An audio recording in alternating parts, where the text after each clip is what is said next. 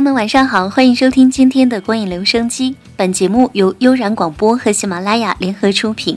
收听节目的同时，你可以在节目下方留言，或者关注到我们的微信号“都市的拼音都市 FM” 就可以了。我是青红，今天在节目当中要跟你分享一部正在热播的电视剧《欢乐颂》。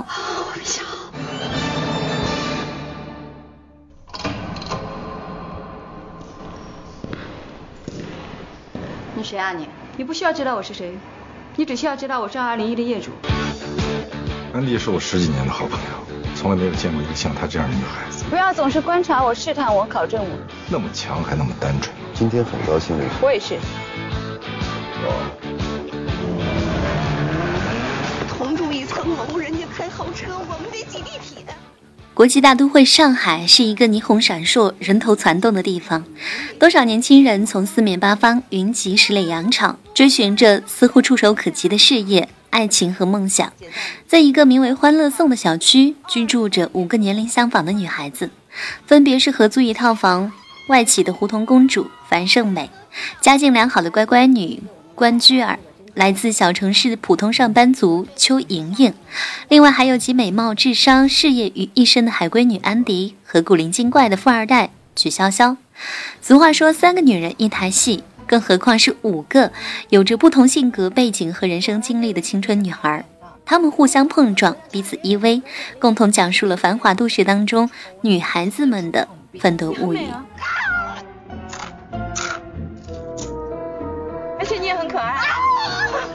曲潇潇是不是有新目标了？是真的。上天佛祖完了，我终于解放了，我终于以后不用下班再悄悄的从后门溜走了。我，那男的是谁啊？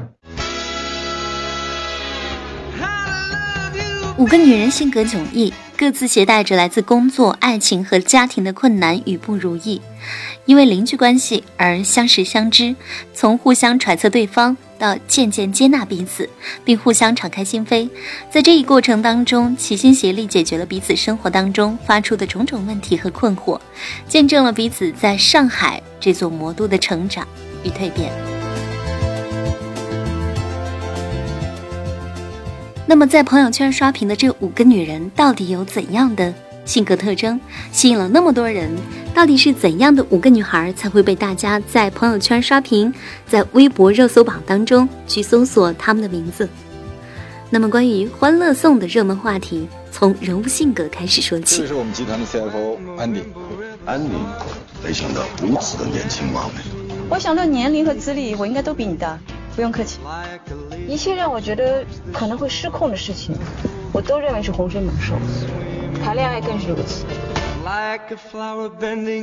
我知道你的问题，我承担得起任何后果，我也不害怕负担责任。安迪，纽约归国的高级商业精英，投资公司的高管，高挑美丽、气质出众的冷美人，特立独行、精准如公式的言谈举止和海量的知识储备，令人印象深刻。高智商、低情商的代表，强悍的工作能力下是纯真如婴儿的心，对数字极为敏感。逻辑思维强大，外表冷淡，不好接触，而实际上他是一个怀揣身世之谜，随时活在怕自己发疯的高压之下，不敢多与人接触，在爱情上更是一张白纸。归国本是为了寻找他的弟弟，且在身世之谜逐渐揭开的同时，意外的收获了自己的友情与爱情。樊胜美啊，实质上是个捞女，只要她露出一条狐狸尾巴。我就能闻到她身上那股骚气。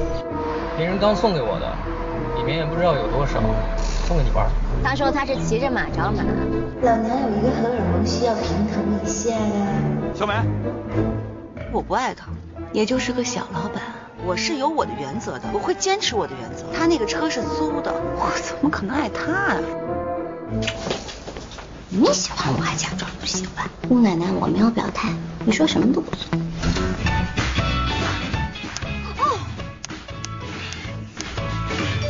看见赵医生这样的极品不管，他肯定会被人抢走。那好痛啊！这样行吗？赵医生！曲潇潇，古灵精怪的富二代，初入上海的小老板，有刺的玫瑰花，魅力超群的小狐狸，好玩有趣，真实犀利不矫情。从小在关系复杂的家庭长大，虽不学无术，却人情练达，智计百出，管得了公司，搞得定男人，是人精当中的战斗机。清楚的知道自己想要什么，对人对己毫不手软。平庸的生活由他过来，便觉得是曼妙多姿，活色生香；无聊生事有他，爱憎分明有他，一针见血有他，心怀叵测也有他。这姑娘活得肆意潇洒，我行我素，能够让你恨得牙痒痒，又能够让你爱到心窝子里去。所以曲潇潇这个角色才会在网上争议那么多。行了行了行了行了行了行了行了行了。行了行了，不哭不哭啊，不哭，早知道早好。这世上哪个好姑娘不得碰见几个渣男啊啊？没关系啊，好姑娘就得拿得起放得下，视男人如衣裳，像他那种男人就是地摊货。樊胜美。出身贫寒的胡同公主，外资公司资深的 HR，美貌如花，却偏偏生长在重男轻女的贫寒家庭。父母的不公让她耿耿于怀，工作后更是屡屡被兄长拖累，赚来的钱全填了家里的无底洞。讲义气，好帮忙，更爱打肿脸充胖子。哪怕是再艰难窘迫，也不愿意在别人面前露出疲态。善良和虚荣就如同他的一体两面，让人感叹，更让人唏嘘。苦苦支撑他的东西，就是他一心想要找一个金龟婿，一劳永逸，却渐渐领悟到，只有自立自强，才能够真正的改变人生的轨迹。所以，这样的一个角色，很多人说这是剧里他最喜欢也是最心疼的角色。他没有来自家庭的温暖，有的只是被无尽的压榨。他懂得为别人考虑，为人仗义豪爽。他虽然期待更好的生活，但是他从来没有越过底线。他没有开挂的人生。他更不应该被说成是捞女。一个家庭决定一个人的宿命，改变不了。这句话真的是直戳心窝。所以，这就是让人又疼又爱的樊胜美。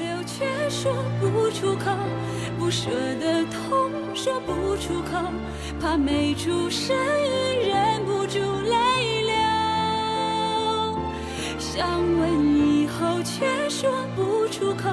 分手的话说不出口，怕听到你说我们。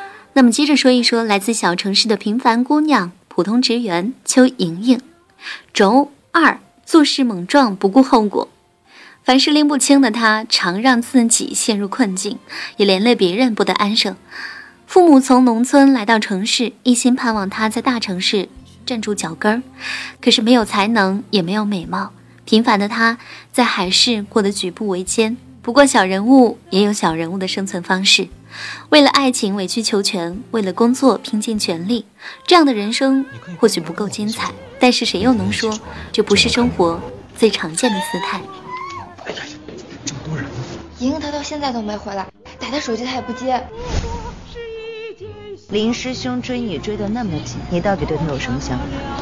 我也说不清楚，就是师兄，也说不上有多喜欢。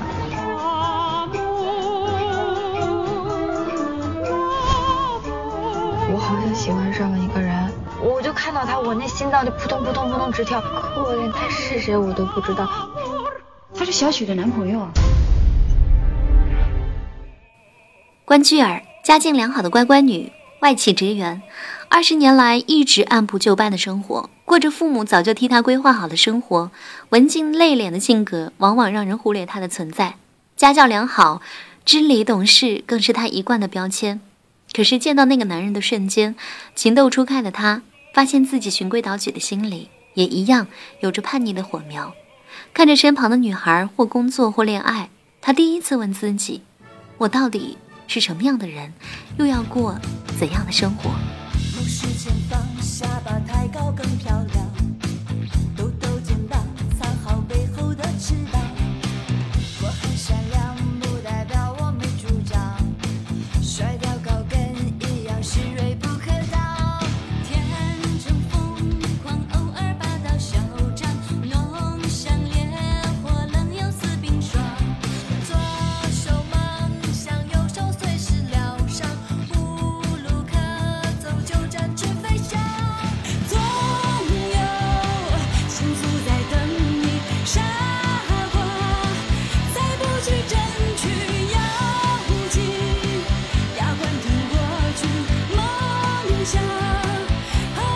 属于总有爱情在等你，不要轻易就放弃。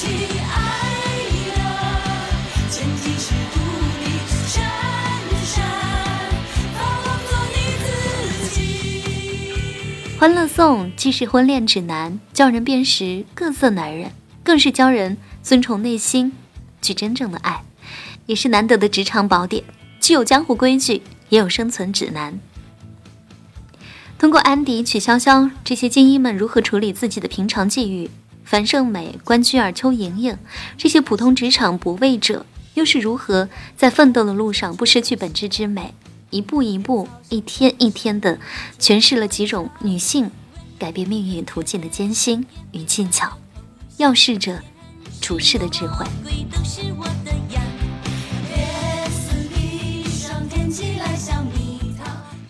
欢乐颂的可贵之处就在于始终传递着与时俱进、积极向上的价值观。剧中从不回避五个女性各自的缺点，在生活、职场和爱情当中犯的错误，但是同时不管家境如何、资质如何、处境如何，她们又都努力的在工作、积极生活，互相友爱着，都在不断的变得更好，展示着女性命运、情感、行为方式、思维习惯。在二十一世纪中国大发展的气候当中成长的轨迹，所以作为一部都市女性剧，《欢乐颂》并未包裹在女性成长爱情的套路之下，从她女性的视角出发，在格局上进行了一定的创新。从播出的剧情来看，故事虽然侧重于辅线的铺设，但是剧情却不落俗套，加之不傻白甜不玛丽苏的人设，在开播首日便获得了观众的好口碑。那么这部热播的《欢乐颂》，你看过了吗？有人说《欢乐颂》是当年的粉红女郎，而你觉得呢？你是否又从这五个不同的角色当中找到了自己的性格部分？我是千红，这里是光影留声机。今天的节目就到这里，感谢你的收听。节目之外呢，你可以关注到悠然广播的微信号“治愈系广播”，了解更多的精彩内容。下一期节目再见。属于